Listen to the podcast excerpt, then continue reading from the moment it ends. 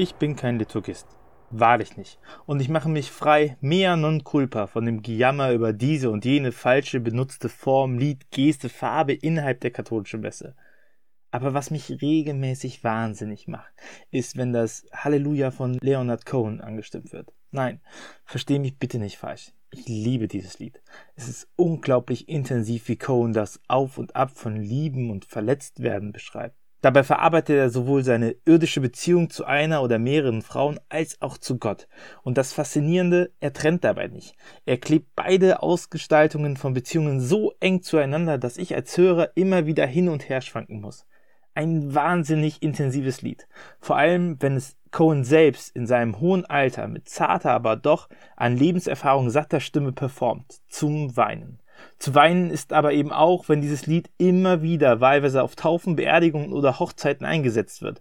Oder vom örtlichen Kind, äh, ich meine natürlich Freshen NGL Gospelchor. Gern auch mit viel Tragik in der Stimme. Oder als Solostück einer Bekannten, die doch so toll singen kann. Auffällig bei diesen Interpretationen des Liedes, Hauptaugenmerk liegt auf dem langsamen, schnulzigen, zuckersüß gezogenen Halleluja. Bitte merken, nur weil Halleluja ganz oft wiederholt wird, ist es noch lange nicht die wichtigste Botschaft im Text. Lasst es, bitte. Dieses Lied verdient es nicht, in der Kirche misshandelt zu werden. Ja, es darf auch in der Messe gesungen werden. Bitte, sehr gerne. Es gibt dafür einiges her. Aber dann sollte die Messe auch um gebrochene Beziehungen gehen. Zu Gott, zu meinen Mitmenschen, zu mir selbst. Dann sollten wir Cohen ernst nehmen, wenn er schreibt, Love is not a victory march, it's a cold and it's broken hallelujah. Tobias Sauer, Ruach jetzt.